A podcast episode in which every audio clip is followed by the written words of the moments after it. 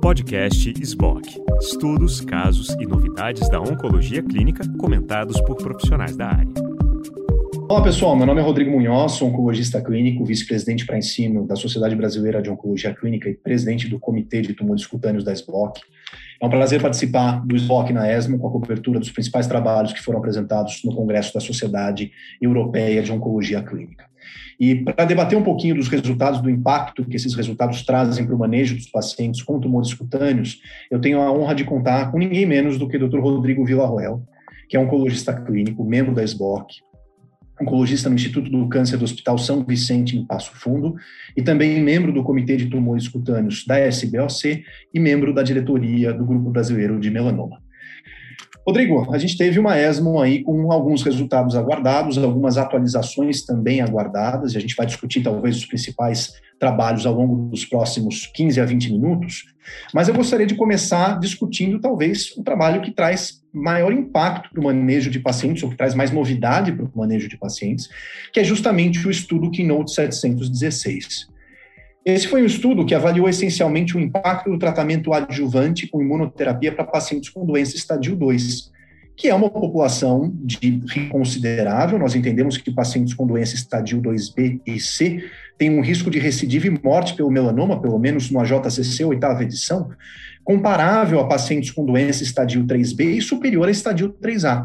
Então, é uma população de alto risco que nós não tratávamos, ah, exceto talvez no passado com interferon, e que ficou à margem dos principais estudos de adjuvância, apesar de apresentar um risco comparável a subgrupos hoje tratados. E, de fato, os resultados foram trazidos agora na sessão presidencial da ESMO, com o estudo atingindo seu desfecho primário. Então, eu queria te convidar a apresentar um pouquinho do desenho geral do estudo dos critérios de elegibilidade e dessa contextualização do Keynote 716, para que a gente possa discutir os resultados e colocar em perspectiva. Ok, vamos lá. Eu quero agradecer o convite, estar participando dessa cobertura da ESO, da SBOC. E, de fato, Munhoz, o Keynote 716 talvez seja o estudo mais relevante que a gente tem no cenário de melanoma dessa ESMO. Esse é um estudo que, como você bem pontuou, a gente aguardava com uma certa ansiedade, porque eh, nós sabíamos que esses pacientes estadio 2 podiam configurar um risco de recidiva e de sobrevida global eh, a, semelhante aos pacientes com estadio 3B.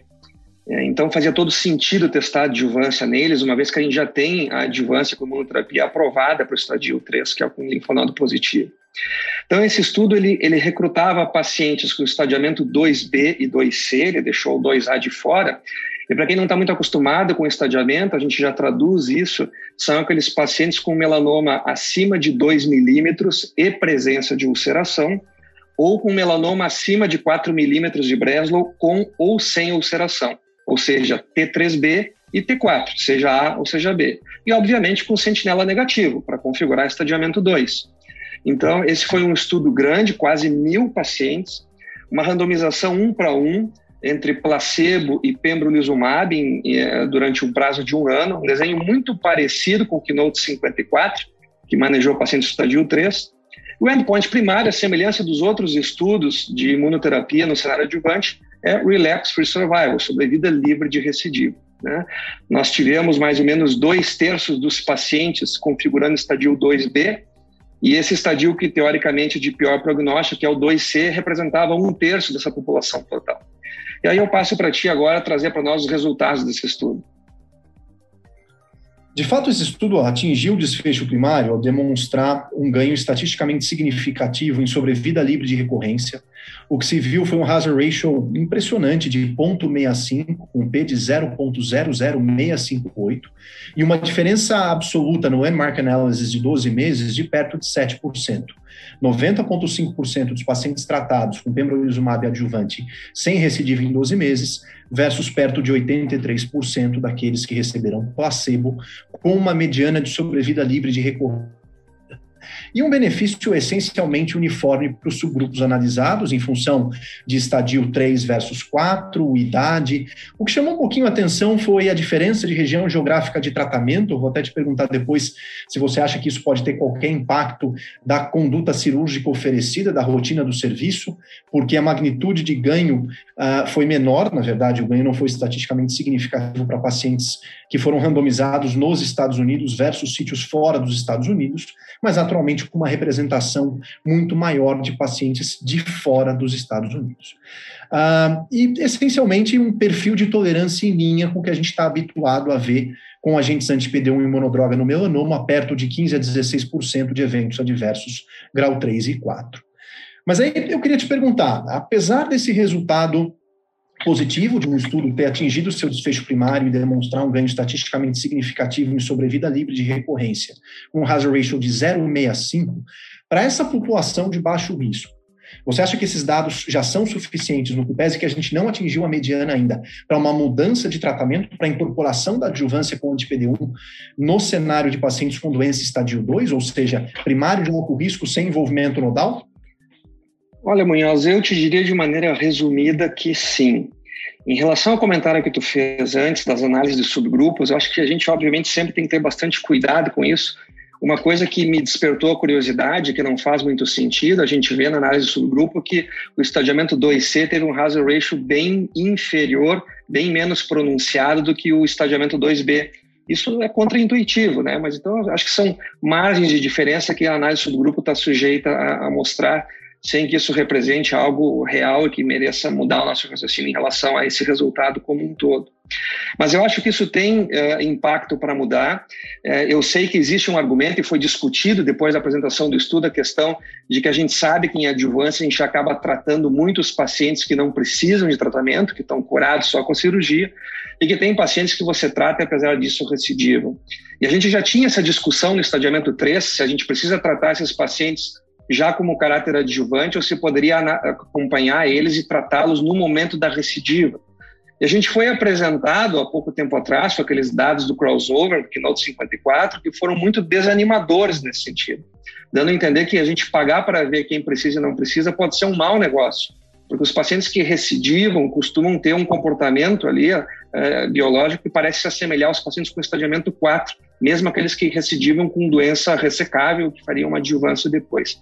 Então, por causa disso, eu acho que com essa informação, que é o endpoint primário já mostrando uma diferença significativa em redução do risco de recidiva, eu pessoalmente acho que a gente já tem um elemento forte para considerar isso no dia a dia, uh, do ponto de vista de adjuvância. A dificuldade é o acesso, você tem que esperar a aprovação da droga nesse cenário. Mas do ponto de vista do resultado que o estudo nos traz, eu já me sinto convencido. Em linha com o Keynote 716, Rodrigo, a gente tem outros dois estudos randomizados avaliando justamente o tratamento adjuvante com imunoterapia com anti-PD1 monodroga em pacientes com doença estadio 2. Um deles é o Checkmate 76K, de nivolumab versus placebo, com os mesmos critérios, estadio 2B e estadio 2C. E o outro estudo é um estudo talvez melhor desenhado, mais interessante para essa população, e a gente vai voltar nesse ponto de seleção de pacientes na sequência, mas que é o estudo Nivomela. Esse é um estudo que também randomiza pacientes para observação nivolumab monodroga, mas ele não usa para estratificação e inclusão só os critérios anatomoclínicos usuais baseados na JCC. Ele inclui estadio 2A a C, mas ele incorpora um painel de expressão gênica, associado ao prognóstico naturalmente, que é o Melagenix. E você acha que esses resultados talvez mudem a nossa percepção, caso a gente tenha ah, conflitos, por exemplo, no resultado de nivolumab adjuvante ou na melhor seleção, e até que ponto a incorporação desses preditores ou de Uh, sensibilidade ou marcadores prognósticos vai nos permitir, de fato, selecionar pacientes que merecem tratamento e evitar justamente a principal preocupação, que é o sobretratamento de pacientes curados com cirurgia. Porque a gente está discutindo aqui uma estratégia custosa do ponto de vista financeiro, com risco de efeitos colaterais, e aí a gente vai dizer, tudo bem, os efeitos colaterais estão em linha com aquilo que a gente espera para anti-PD1, com incidência de eventos adversos grau 3 ou superior relativamente baixa. Entretanto, o peso desses efeitos adversos é um para a doença metastática, é outro para pacientes com doença estadio 3 de alto risco, estadio 3C, estadio 3D, e é ainda outro para pacientes com doença estadio 2, pelo risco naturalmente menor de recidiva em comparação a estadio 3C ou estadio 3D. Então, de fato, essa preocupação com alguns desses efeitos colaterais, inclusive persistentes e crônicos, é maior para esses pacientes com menor risco de recidiva.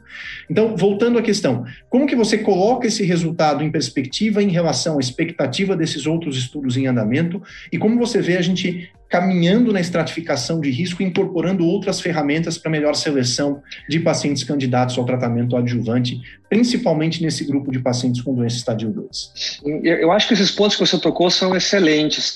Certamente a gente precisa e tem espaço para melhorar na seleção desses pacientes. E como nós vamos buscar isso, através de que biomarcadores vamos utilizar, esse é um caminho que tem que ser trilhado. Acho que esses estudos novos que vêm vão nos ajudar.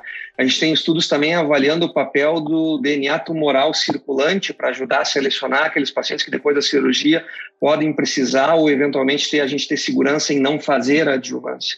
Então, certamente a gente se preocupa em oferecer um potencial toxicidade, embora a toxicidade severa seja incomum, mas é uma população, como você bem pontuou, que está sem doença mas a gente vai caminhar nesse sentido. Eu acho que a gente não deve deixar de incorporar isso hoje, em função de aguardar esses. Mas esse refinamento vai ter que acontecer, sim. Muito bom, Rodrigo. A gente acabou se exaltando na discussão do, do 716, e de fato acho que é o estudo da ESMO que traz mais novidades para o tratamento do melanoma, mas nós temos outros estudos importantes, então eu queria passar para o segundo estudo selecionado, que é um estudo algo inovador, um estudo de fase 2 da combinação de ipilimumab e nivolumab, mas com a associação upfront do tocilizumab. Está muito bem documentado o papel da interleucina 6 como um marcador prognóstico adverso no melanoma, pacientes que têm interleucina 6 elevada no momento do diagnóstico têm uma evolução mais desfavorável, assim como o papel central da interleucina 6 na mediação de diversos dos mecanismos associados a toxicidades imunomediadas. Então, o conceito do estudo de fase 2 apresentado pelo Jeff Weber agora na ESMO de 2021 foi justamente tentar otimizar a eficácia da combinação de ipinivo e reduzir a potencial toxicidade Então, mais uma vez, Rodrigo, se você puder discutir um pouquinho do desenho geral desse estudo de fase 2, que incorpora, então, o uso do tocilizumab na combinação de backbone de ipilimumab e nivolumab. Sim, esse estudo foi muito interessante.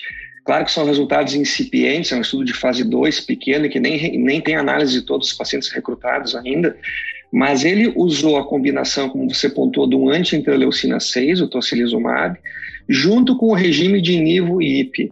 E nesse caso foi usado o nível IP com IP em baixa dose, ou seja, nível 3 e IP 1, a semelhança do que a gente tem dos dados do Checkmate 511, que testou também esse regime com IP em baixa dose.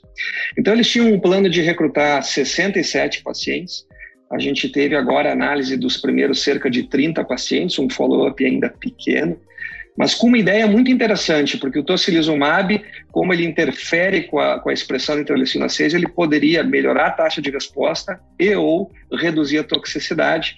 E aí eu passo para ti agora apresentar os resultados que foram mostrados desse estudo.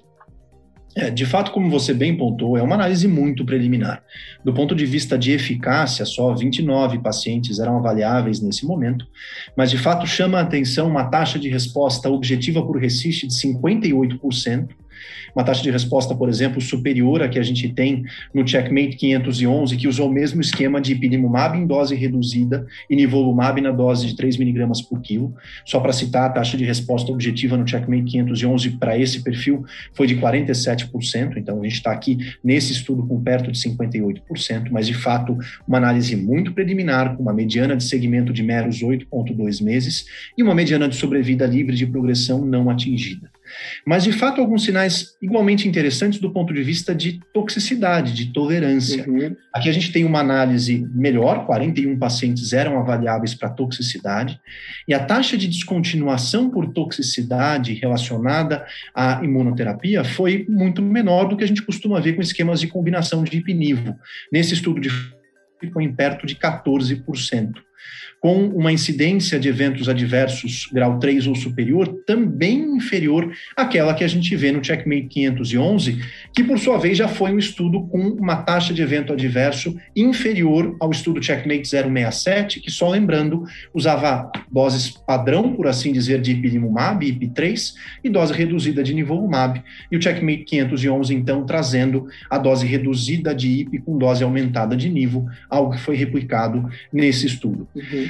Até que ponto, Rodrigo, isso de fato nos permite contemplar um estudo de fase 3 com essa combinação e se de fato esses resultados ah, estão à altura da premissa que serviu de base para o racional translacional para a concepção desse é, estudo. É, eu, eu confesso que eu fico muito curioso em aguardar mais tempo de follow-up e o acréscimo de mais paciência na análise desses dados, porque a princípio a sensação que a gente tem é que a gente está descobrindo com essa combinação tripla uma maneira de usar IP em baixa dose, tendo um ganho de taxa de resposta ao, em relação ao que a gente teria com nível IP em, em dose baixa uh, pelo estudo do, do Jack 511, como você citou. E, no entanto, não, nós temos menor toxicidade. Então, a gente junta as duas, os dois melhores cenários, mais taxa de resposta com menos toxicidade. Mas a gente tem que ver com um N maior de pacientes, isso vai se confirmar. Eles fizeram uma análise bem interessante de biomarcadores e apresentaram isso na sequência do trabalho, eh, e que eu acho que isso pode servir como elemento para a gente construir eh, novos modelos de abordagem no futuro, onde eles mostraram que naqueles pacientes que no baseline tinham altas taxas de fator de necrose tumoral alfa, eles tinham maior toxicidade severa, grau 3 e grau 4. Então, seria uma maneira de a gente utilizar um biomarcador de saber quem vai mal em termos de toxicidade. Eles fizeram uma análise também ao longo do tratamento, depois de dois ciclos realizados, avaliando os níveis de várias citoquinas na semana 7. E viram que altos níveis de interleucina 8 estão associados com aqueles pacientes que desenvolvem progressão ao tratamento. Isso levanta, teoricamente, uma possibilidade e um questionamento se a gente conseguir usar um agente anti-interleucina 8 também associado a isso, a gente não poderia melhorar essas respostas e evitar essas progressões. Eu não sei se a gente já tem elementos para fazer um estudo de fase 3, eu acho que ainda está um pouco precoce, mas foi discutido, e isso eu acho bem razoável, elaborar um estudo de fase 2 randomizado, para poder ter um sinal já se essa combinação realmente merece ser explorada com um número maior de pacientes. Muito bom. Rodrigo, apesar desses resultados bastante promissores e instigantes, a gente teve alguns resultados também bastante frustrantes nessa ESMO. E aí acho que vale a pena a gente discutir o resultado do estudo Master Key 265, por ser um estudo também bastante aguardado, a gente pode passar mais brevemente por ele, mas em resumo, esse era um estudo que, partindo da observação no estudo de fase 1 de alta eficácia e uma boa tolerância com a combinação de anti-PD1 com TIVEC, lembrando que o TIVEC é um herpes vírus oncolítico de uso intralesional, em que a sequência de neurovirulência é deletada e substituída por uma sequência capaz de produzir GM-CSF, ou seja, uma imunoterapia bastante elegante em que você tem um efeito citopático, citolítico direto pela proliferação desse herpes vírus, associado à liberação antigênica maciça no microambiente pró-inflamatório às custas da produção produção de MCSF. E, de fato, no estudo uh, de fase 1B, os resultados foram absolutamente impressionantes com a combinação de pembrolizumab e TIVEC, e daí, de fato, nossa ansiedade para os resultados do estudo MasterKey 265, que foi um estudo, então, que randomizou pacientes com melanoma avançado, ou seja, pacientes com pelo menos doença estadio 3B e ressecável, a pacientes com doença estadio 4, passíveis de injeção intralesional pelo TIVEC, naturalmente esse é um ponto importante, para pembrolizumab em monoterapia versus pembrolizumab mais o TIVEC. E a verdade é que esse foi um estudo negativo, não se viu nenhum impacto em sobrevida livre de progressão, nenhum impacto em sobrevida global na análise inicial de futilidade e na análise subgrupo ninguém que chamasse particular atenção que merecesse uma investigação talvez mais minuciosa e pormenorizada. Então, de fato, um estudo há muito aguardado, que partiu não só de um racional translacional e mecanístico muito sedutor, mas como de evidências no estudo de fase 1B também muito animadoras, mas que joga aí um balde de água fria nessa nova combinação de imunoterapia, mostrando que provavelmente a gente não tem espaço para associação de um anti-PD1 com o TIVEC nesse contexto, e o TIVEC continua tendo um papel algo marginal no manejo do melanoma. Como é que foi sua visão do resultado do Master Key 265 e onde a gente falhou na concepção uh, do, estudo e na interpretação dos mecanismos de ação e por que motivo eles poderiam ser sinérgicos? É, eu acho que foi frustrante, mas a gente tem que destacar e refletir em cima desses insucessos para poder ver o que, que podia ter sido diferente. Né? É, fazia todo sentido a gente associar um, um, inibidor de checkpoint como o pembrolizumab com um mecanismo de ação que o TIVEC oferece, é, mas esse estudo foi claramente negativo, não tem nenhuma chance de haver qualquer mudança nesse resultado, infelizmente. O que foi pontuado na discussão, Munhoz, e que eu acho interessante é o seguinte: TIVEC é uma droga que está aprovada nos Estados Unidos desde 2015, como monoterapia. E os critérios de inclusão que levaram à aprovação do TIVEC naquele estudo, eles excluíam alguns perfis de pacientes. Logicamente, o paciente tem que ter doença injetável, porque ela é uma droga intralesional. Mas ele excluía pacientes que tinham LDH acima de uma vez e meia de elevação, excluía pacientes cuja, que tivessem metástase visceral acima de 3 centímetros de tamanho ou que tivessem mais de três lesões viscerais. Ou seja, tentavam pegar um perfil de paciente com menor volume de doença. E essa restrição no Master Key 265 não aconteceu. Inclusive, a gente vê que um percentual significativo de pacientes, 55% dos pacientes, tinha doença M1B e M1C. Então, talvez, isso é uma hipótese, mas talvez isso tenha atrapalhado o resultado e favorecido essa negatividade.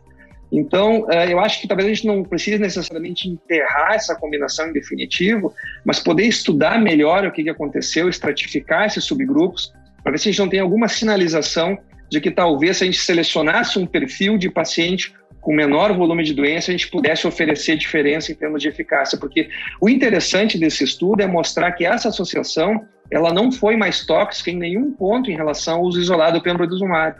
Então, se a gente achar um nicho de pacientes cuja efetividade é maior, eu acho que vale a pena explorar isso.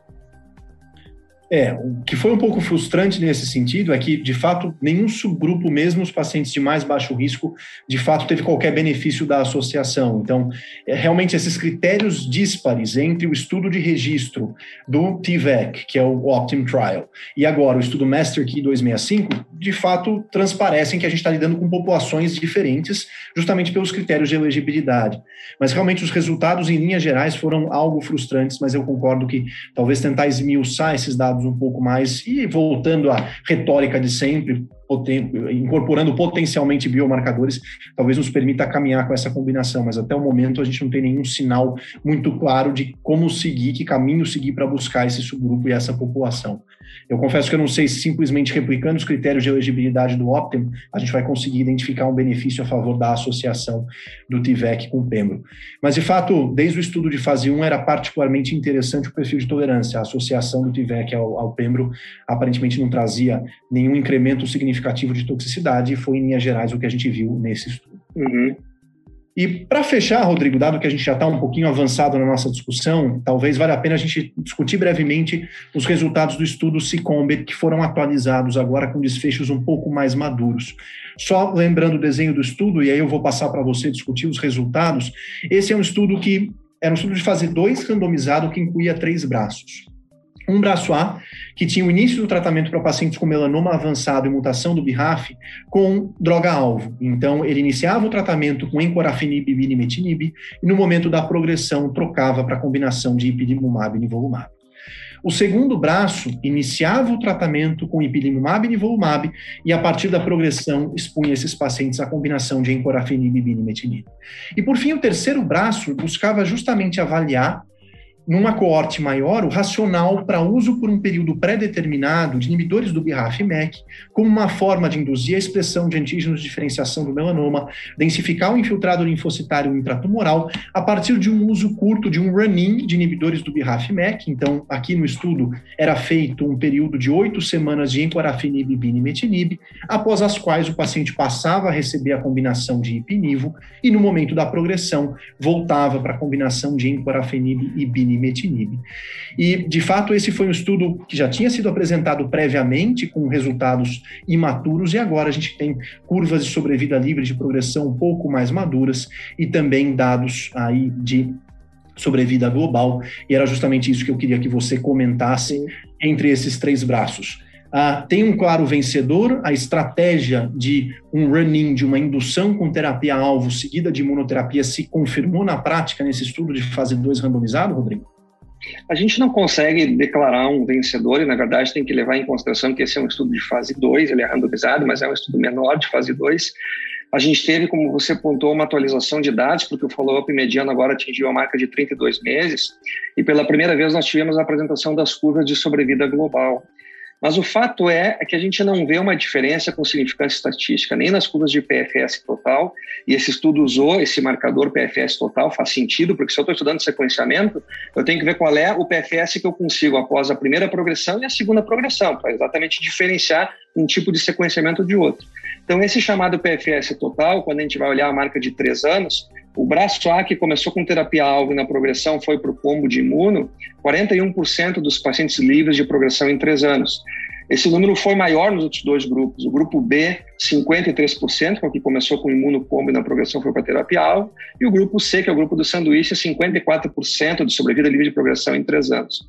A sobrevida global, numericamente, também tem uma diferença, que é um pouco inferior para o grupo A, que começou com terapia-alvo, 54% dos pacientes vivos em três anos, versus o grupo B, que começou com imuno 62%, versus 60% do grupo do sanduíche. Mas isso são tendências, as análises de hazard ratio elas são exploratórias, elas não podem confirmar a superioridade de um regime sobre o outro. Mas um dado que eu achei interessante foi as análises de taxa de resposta dos três grupos. Eles mostraram que, por exemplo, o braço A que começou com terapia-alvo combinada, a taxa de resposta com a terapia-alvo foi de 87%. Quando esses pacientes progrediram e foram para imuno, uma vez que os pacientes estavam resistentes à terapia-alvo, ou seja, imuno em segunda linha, mesmo a imuno combinada, porque era nível IP que eles utilizavam, a taxa de resposta foi de apenas 25%. No braço B, que começou com imuno, a taxa de resposta foi 45%, e quando trocou para terapia-alvo, 61%. E o braço C do sanduíche foi uma taxa de resposta numericamente é, mais alta, 82%. E depois, quando progrediu com, com, com imuno e foi para terapia alva, 57%. Então, fica a impressão, e a gente já tem isso de outros estudos e tem um racional para isso, de que a, a imunoterapia, mesmo combinada em segunda linha, ela sofre um decréscimo maior de efetividade do que a terapia-alvo em segunda linha. E isso talvez seja uma lição que o Sacombit vai ajudar a consolidar para a gente raciocinar essas estratégias. Eu concordo totalmente. Esse talvez tenha sido o dado mais interessante dessa atualização, porque essa proximidade das curvas já era vista nas apresentações iniciais do Secombit. Mas, de fato, esses dados de taxa de resposta depois da progressão foram apresentados pela primeira vez. E a mensagem que fica, acho que é justamente essa. A combinação de ipinivo não é uma boa estratégia para resgate de pacientes que falharam a inibidores do BRAF-MEK pela baixa taxa de resposta demonstrada. Em compensação, a taxa de resposta aparentemente se mantém, é numericamente um pouco inferior, mas de qualquer forma, 60% de taxa de resposta em segunda linha é bastante interessante para pacientes que são expostos a inibidores do BRAF-MEK após falha a combinação de ipinivo. Esse é um dado bastante interessante. Naturalmente, é intuitivo pensar que a qualidade da resposta não é a mesma que em primeira linha. Então, apesar de uma alta taxa de resposta, as curvas de sobrevida livre de progressão tendem a não ser as mesmas com a estratégia de resgate após falha, independentemente da estratégia que você usou. Mas eu concordo que esses dados de sequenciamento de eficácia para a estratégia subsequente foram uh, muito interessantes e foram muito informativos para a prática clínica no dia a dia. Acho que a gente vai ter dados das durações medianas de resposta ainda, que vai ser analisado, e principalmente de biomarcadores. O doutor Paulo Tierto comentou que eles já estão fazendo essa análise de biomarcadores, a gente vai ter alguma informação que pode ser bem interessante mais adiante. Muito bom, Rodrigo. Acho que a gente acabou estendendo um pouquinho aqui no tempo, mas foi uma discussão extremamente rica. Foi um prazer participar dessa sessão contigo. Eu agradeço a SBOC pela oportunidade, pelo convite. Pelos últimos anos de trabalho, essa é a última cobertura da qual participo aqui como vice-presidente para ensino e foi realmente uma caminhada e uma estrada muito gratificante. Então, fica o meu agradecimento a todos que viabilizaram esse momento. Fiquem ligados aqui no SBOC, continuem acompanhando o SBOC na ESMO e todo o conteúdo digital que é disponibilizado através da nossa plataforma de ensino. Até a próxima. Obrigado, tchau.